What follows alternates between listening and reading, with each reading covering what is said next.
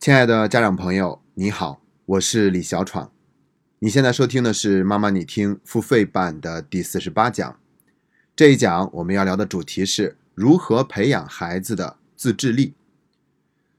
其实所谓的自制力呢，指的就是一个孩子自我约束的能力，也叫做自律。这个暑假我还跟孩子们开了一堂课，就叫做自律课，大家一起去探讨我们为什么要进行自我管理。其实呢，所谓的自律，它会有一个对应的概念，那就是他律。道德呢，它就相当于是自律，而法律呢，就相当于是他律。一个人总是要自我约束，那就相当于是一个人要遵守道德。但如果一个人他不好好遵守道德，给别人带来麻烦，带来了破坏的话，那么就会有法律出面，由他律来去约束他。简单来说是这个样子的，但是在家庭教育中呢，这个话题其实并不轻松。很多家长都愿意去给孩子一些自由，相信他能够自己管好自己，结果呢，却发现孩子会带来很大的破坏力，让我们失望，让我们焦虑，甚至让我们恼火。其实，在心理学界，它也有两个完全不同的观点。那这期节目呢，我们就分成三个部分来聊。前两个部分分别聊一下，在心理学界他们都有哪些完全对立的观点，然后第三个部分则聊一聊我个人的看法，并且我这里还有一个非常形象的例子来跟大家做一个分享。那我们接下来呢，就先来聊第一个部分，叫做棉花糖实验。这个实验是上个世纪六七十年代的时候，斯坦福大学的沃尔特教授在他女儿所在的幼儿园做的一个实验。实验非常的简单，他就是要逐个把小朋友们叫进一个房间，在那个桌子上呢摆了一颗大大的棉花糖，然后告诉这个小朋友，如果你能够十五分钟忍住不吃这颗糖，十五分钟以后，大人会重新来到这个房间，看到你没有吃，那么就会再多给你一颗糖。如果你在这十五分钟之内把这个糖吃掉的话，那么你就只能吃这一颗糖。所以呢，两种选择给孩子。一个是忍十五分钟可以吃到两颗，另外一个是忍不了十五分钟吃到一颗。那孩子们会怎么办呢？其实孩子们都想吃到两颗，对不对？但是在忍的过程中实在是太艰难了，大概有三分之二的孩子最终。都没有忍住，还是把那个棉花糖给吃了，最终就只吃了一颗。有三分之一的孩子，他们想尽了一切办法转移自己的注意力，比如唱歌，比如眼睛看别的地方，甚至是玩自己的手指头。总之，就是要让自己花足够多的耐心去忍过那十五分钟。然后他们就真的得到了两颗棉花糖。这个实验到这儿还并没有结束。沃尔特教授给这些孩子们都建立了完整的档案，然后长期跟踪。发现，等他们长大以后参加美国的高考，也就是 SAT 考试的时候，那些当初能够忍十五分钟吃到两颗糖的孩子，他们的高考成绩要比那些只吃了一颗糖的孩子的成绩明显高出一大截，满分是一千六百分，而那些吃到两颗糖的孩子要比那些吃到一颗糖的孩子的平均分高出两百分，这个差距还是非常明显的。由此呢，沃尔特教授就提出了延迟满足的概念。也就是说，当一个孩子学会延迟满足的能力的时候，那么他就可以牺牲眼前的利益，而让自己获得一个更大的、长远的利益。这样的做法是一个孩子能够成功的必备要素。这个实验呢，也非常的浅显易懂，所以它的传播范围特别的广，以至于我们现在大家都在有意识的去培养孩子的延迟满足能力。也就相当于是培养一个孩子的自制力。你眼前明明可以吃到这颗糖，你明明可以吃一个冰激凌，那你是不是就必须得吃？如果你能够忍一忍再吃，等一等再吃，那你就是一个更加了不起的孩子。我们用这种方式呢，来去锻炼孩子，让他拥有一个更棒的自制力。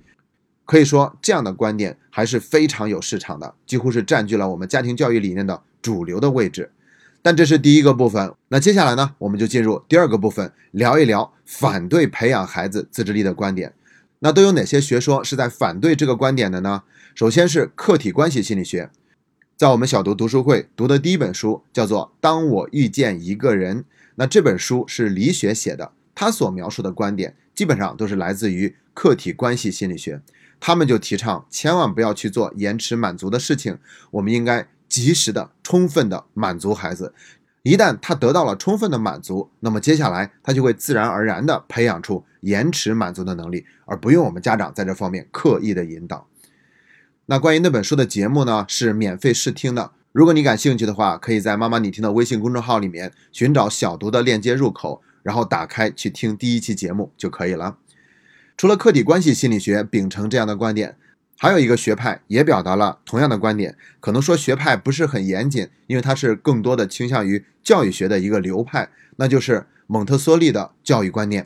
蒙特梭利在幼儿园里面是一个非常受欢迎的教育理念。那我们在小读里面还读过另外一本书，就是孙瑞雪女士写的《爱和自由》那本书里面呢，他就是强调一个孩子的内在是有一个精神胚胎的，它跟我们生理的胚胎不一样，而是说一个孩子他自己会懂得要怎么做才是对自己更有利的。所以你的延迟满足不就是为了让孩子做出一个更加符合理性、更加符合自己利益的选择吗？没关系，他是能够自我去做好的。那为什么在现实生活中，我们经常看到孩子根本就管不好自己呢？很简单，那就是因为我们还没等到他的精神胚胎发挥作用的时候，还没等到他去表现出那个能力的时候，就去做了一些干涉的事情。而我们这种干预呢，本身就是一种打扰，它打断了孩子内在节律的调整，所以反倒让孩子没有办法依照自己的精神胚胎去活出一个更加精彩的状态。所以他的观点也是一样的，根本不用培养什么延迟满足的能力，更重要的是家长你不要去打断孩子，不要去横加干涉，因为越干涉就相当于是越添乱。所以呢，让孩子跟随自己的精神胚胎，慢慢的表现出来就好。好了，两个观点都已经聊完了，我们已经陈述了在心理学界两种完全不一样的观点。那么接下来呢，我们要进入第三个部分，来去聊一聊在现实生活中我们究竟应该怎么做。其实理论毕竟是理论，我们必须得结合着现实来聊。那我要先讲一个非常精彩的例子，这是在英国有一家电视台，他们制作了一期节目，他们也是非常有想法，分别找了十个男生和十个女生，他们的年龄都是相仿的，十到十一岁，然后让这十个男生住进一栋别墅，待五天的时间，而且充分给予自由，不会有大人管。同样也让那十个女生住到另外一个别墅里面，条件都是一样的，也待五天，又看一看他们会做出什么样的事情。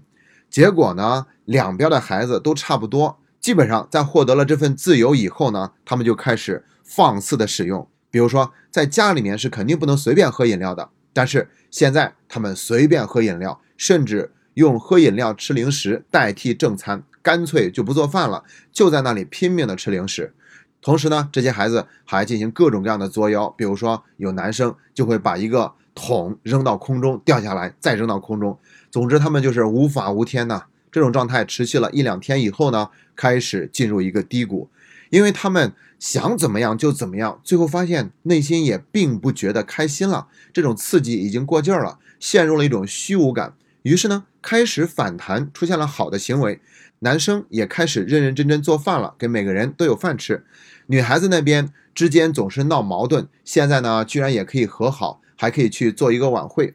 那这个时候呢，看起来孩子的内在精神胚胎已经在引导他们了，对不对？可事情接下来又出现了转变。当到第五天的时候，尤其是在男孩子那边，他们出现了非常明显的破坏行为，甚至还有男孩子故意去砸坏窗上的玻璃。他们用这种方式来充分释放自己的自由，潜台词就是：我们不是想做什么就做什么吗？第五天马上就要结束了，我要抓紧时间去做我所有想做的事情。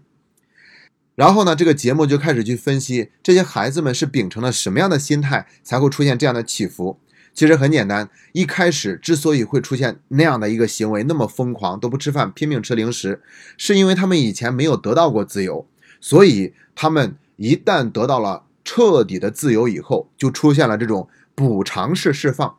啊，充分的去满足自己，因为平常都是被管着、被约束着的嘛，所以现在就变成这个样子，然后很快就过劲儿了，过劲儿了以后就有好的行为产生了。可为什么到第五天的时候，那些男孩子又开始大加破坏呢？道理也非常简单，那就是他们知道这个自由马上就要失去了，回到现实生活中，他们是不会有这样的自由的，所以他们开始。报复式的提前去释放自己的自由，行使自己自由的权利，大概就这两条。总结一句，就是前面是补偿式的释放，后面是报复式的提前释放。那我们不得不承认，其实这些孩子的所作所为，基本上就反映了他们在家庭环境中接受的教育是怎样的一个状态。我们也不用感觉太沮丧，在英国那样的一个发达国家，他们的孩子也会这样，所以跟我们是差不多的。我们呢，也就接受现实，想一想到底应该怎么做就好。好了，那我们接下来就要给出具体的建议了。那如果你想收听本期节目的完整版内容，欢迎关注我们的公众号。你只需要在微信里输入“妈妈你听”的拼音全拼，就可以找到我们的公众号了。关注以后，点击中间的按钮，就可以找到“妈妈你听”付费版的链接入口。你可以只花九点九元购买单期节目，也可以花九十九元购买一整张专辑，共有五十期节目。无论怎样，我们都感谢一直以来您对“妈妈你听”节目的信任和厚爱。今天的节目就到这里，谢谢大家。